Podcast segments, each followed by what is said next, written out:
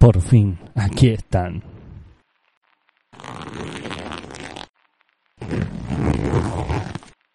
Los encontré en mi neceser epistémico. Un conjunto de conferencias, entrevistas, charlas de epistemólogos y epistemólogas de todas las épocas. Ah, estos papeles creí haberlos perdido, pero aquí están.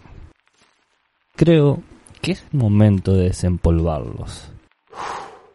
Es hora de que el resto del mundo oiga las propias palabras de los grandes pensadores, lo que tienen para decir sobre la filosofía de la ciencia. Permítanme servirme un trago.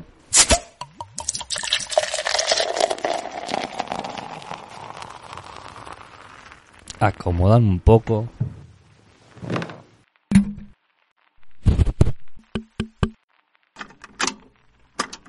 Y escuchen lo que tienen para decir.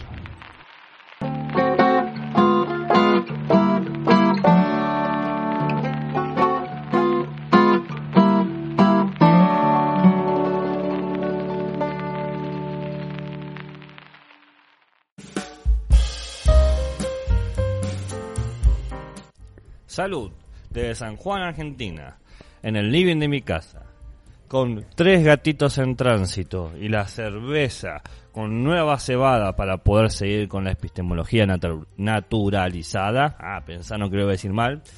Les habla Gabriel Paravano, el epistemólogo ebrio, grabando en crudo porque la filosofía de las ciencias es cruda. En este encuentro continuamos con mi especial de neceser epistemológico. He estado un poco desaparecido, muchas tareas, muchos trabajos que corregir, muchas filosofías que criticar, muchas ciencias que analizar. Pero continuamos en vísperas de el Día del Padre aquí en Argentina, con el que se considera el padre de la epistemología naturalista, Quine. Así que veamos cómo sigue esta cosa. Entrevistador. ¿Cómo ve usted al problema tradicional del cuerpo y la mente? Quine.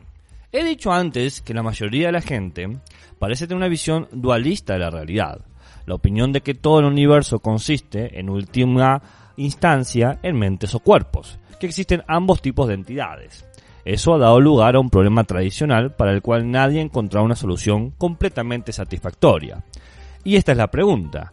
¿Cómo pueden estas mentes no materiales, abstractas e incorpóreas ser capaces de moverse y de empujar a los cuerpos materiales? Escuche, dado que no creo en la existencia de la mente como independiente de los cuerpos, el problema no se presenta sobre cuál es la forma del cuerpo. Mi cuerpo, mi problema. No existe en ese foro una discusión para mí, ya que no existe el problema de la interacción y los hechos. Entonces, para eliminar el problema, yo opto por el fisicalismo. Pero sin embargo, el problema que surge es otro.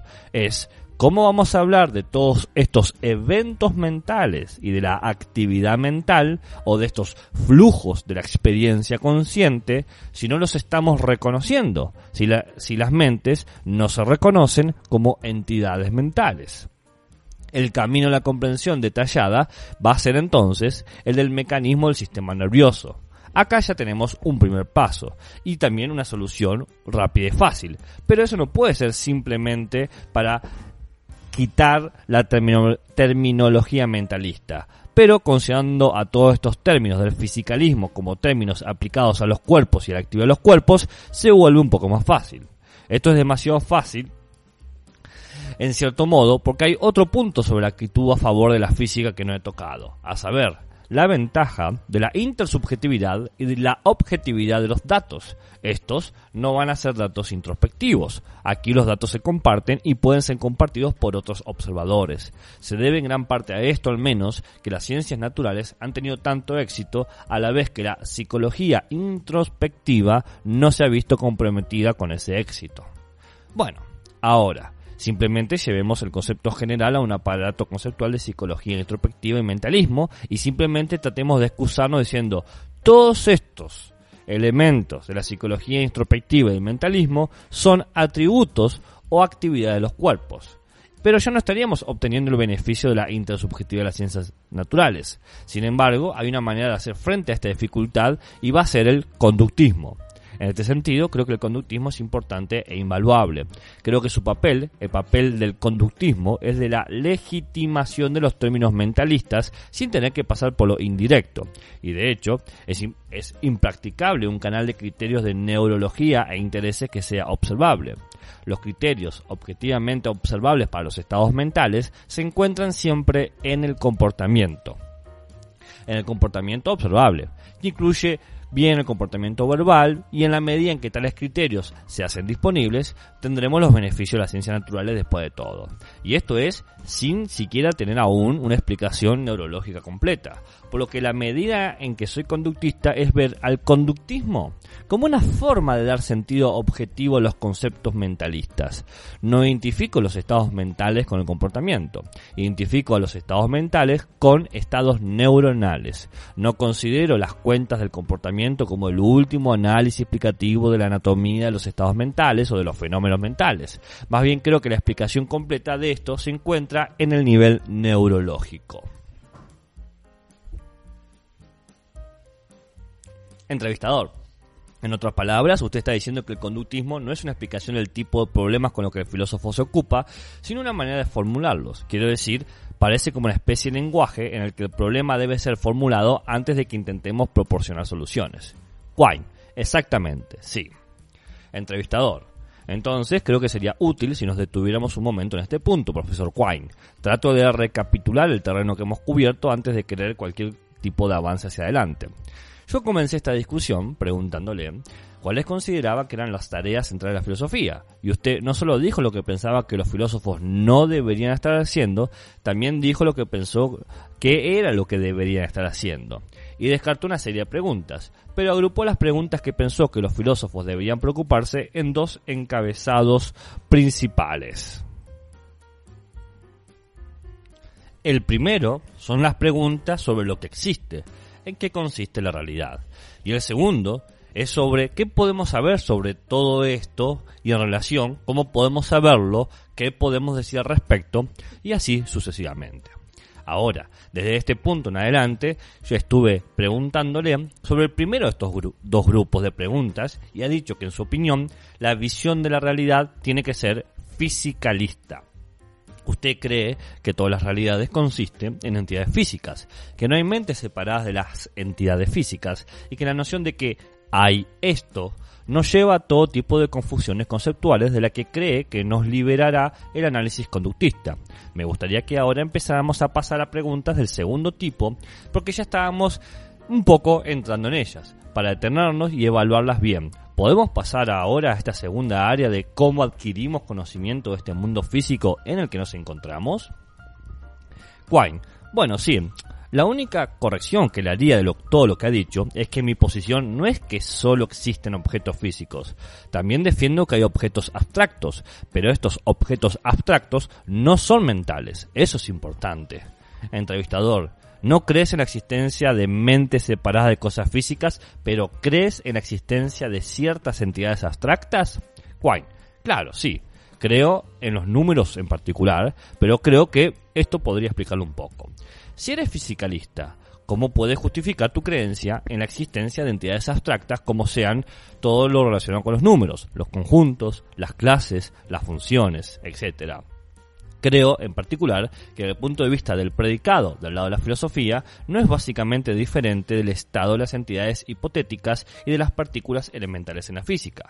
En ambos casos, todo esto es una cuestión de enmarcar hipótesis que implican nuestras observaciones pasadas, las cuales involucran observaciones futuras bajo condiciones específicas que luego servirán para corroborar o para refutar las hipótesis científicas.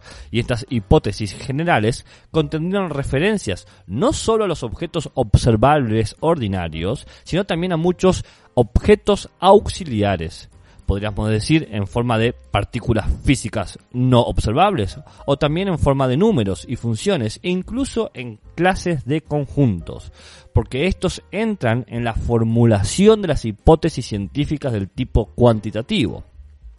Así, el biólogo habla en general de especies de organismos y todas estas entidades son parte del mundo planteadas en pie de igualdad en nuestro sistema del mundo bien definido en fórmulas y ecuaciones. Entrevistador. Dice usted en pie de igualdad, pero me parece que hay una diferencia muy importante entre el sentido de, las partículas atómicas como inobservables y el sentido de que los números son inobservables. Las partículas subatómicas son pedazos de cosas, pero sucede tal vez debido al accidente de nuestro propio aparato óptico, que son pedazos de cosas demasiadas pequeñas para que las podamos ver. Pero si tuviéramos unos ojos microscópicos o unos superojos, tal vez podríamos verlos. Y si tuviésemos diferentes tipos de dedos, quizás podríamos recogerlos. Quiero decir, son pedazos de materia. Pero los números no son pedazos de materia por pequeño que sean. Quiero decir, son como si fueran abstractos de principio a fin. Parece que no hay nada más que abstracción dentro de ellos. Quine. Es cierto que existe esta discontinuidad, como la llamas, pero la continuidad de los objetos observables ordinarios con las partículas elementales es en realidad bastante más tenue de lo que se suponía, porque una partícula elemental es demasiado pequeña, por ejemplo, incluso para ser detectada por la luz, es más pequeña que cualquier longitud de onda. Además, el comportamiento de las partículas elementales es totalmente diferente al comportamiento de los cuerpos más grandes, tanto que se dice, y creo que solo por cortesía, que a los materiales de las partículas elementales se les llama material de indeterminación, cuando con respecto a dos segmentos de la trayectoria de un electrón queda indeterminado si son segmentos de la trayectoria de un mismo electrón o son de dos electrones diferentes determinar estas indeterminaciones de posición, estas antítesis entre onda y corpúsculo como la interpretación de la luz y otras anomalías que aparecen por ejemplo en la estadística de Bose-Einstein, que sugiere la analogía del cuerpo que fue útil para la extrapolación, pero luego para la reorganización, la evolución de la hipótesis a la luz de más experimentaciones y más refutaciones, etc., finalmente nos ha llevado al punto de que la continuidad no es algo evidente. Entrevistador. Me gustaría dejar este punto en particular, profesor Quine, porque quiero retroceder tres pasos en nuestra discusión y retomar algo que me parece de un profundo interés mucho más general del que hablábamos hace un momento y luego nos debíamos un poco y en parte fue culpa mía. Quería volver al punto en el que estabas diciendo o sugiriendo de todos modos que la adopción de un enfoque fisicalista de la realidad o el análisis conductista de los problemas que estamos formulando tiene el efecto de liberarlo teóricamente del hechizo de ciertas formas arraigadas de ver las cosas, que, aunque puede ser parte del sentido común, sin embargo, están equivocadas. Ahora, este es el punto. ¿Puede decir cuáles son algunas de las ideas arraigadas de las que nos tendríamos que liberar con el enfoque fisicalista? Wine. Una buena liberación, en esta forma de verlo, es liberarse de una disciplina menos estricta, que es otra forma de ver el propio conductismo. Pero en cualquier caso, un ejemplo importante siempre va a ser la noción de significado. Existe el sentido común, esta noción de que las palabras de alguna manera nos transmiten significados. Entonces, ¿cómo sabemos que las mismas palabras transmiten el mismo significado entre dos hablantes que utilizan? Podemos ver que los hablantes reaccionan de maneras similares, todo esto se puede describir en términos de comportamiento, pero podrían ser los significados muy diferentes entre sí. Sin embargo, ¿qué sentido conductual se puede hacer de la pregunta que no tiene un sentido conductual? Porque no hay un sentido conductual adecuado para la idea de significado. Asumimos que existe, pero quizás hay otras nociones. Y dentro de esta cuestión aparece que hay otras nociones que podemos resolver de la misma manera. ¿Qué sentido conductual tiene aquella pregunta que no tiene una conducta que podamos ver? La traducción, por ejemplo. Una vez que se cuestiona la noción de significado, la noción de traducción se vuelve mucho más compleja. Ya no podemos decir que es simplemente una cuestión de producir otra oración que tenga el mismo significado que la oración que está siendo traducida. Entrevistador. Tengo que pedirle que sea un poco más breve de lo que me gustaría porque nos estamos quedando con poco tiempo. Me gustaría que antes de terminar me dijera algo sobre lo que está haciendo actualmente. Wine.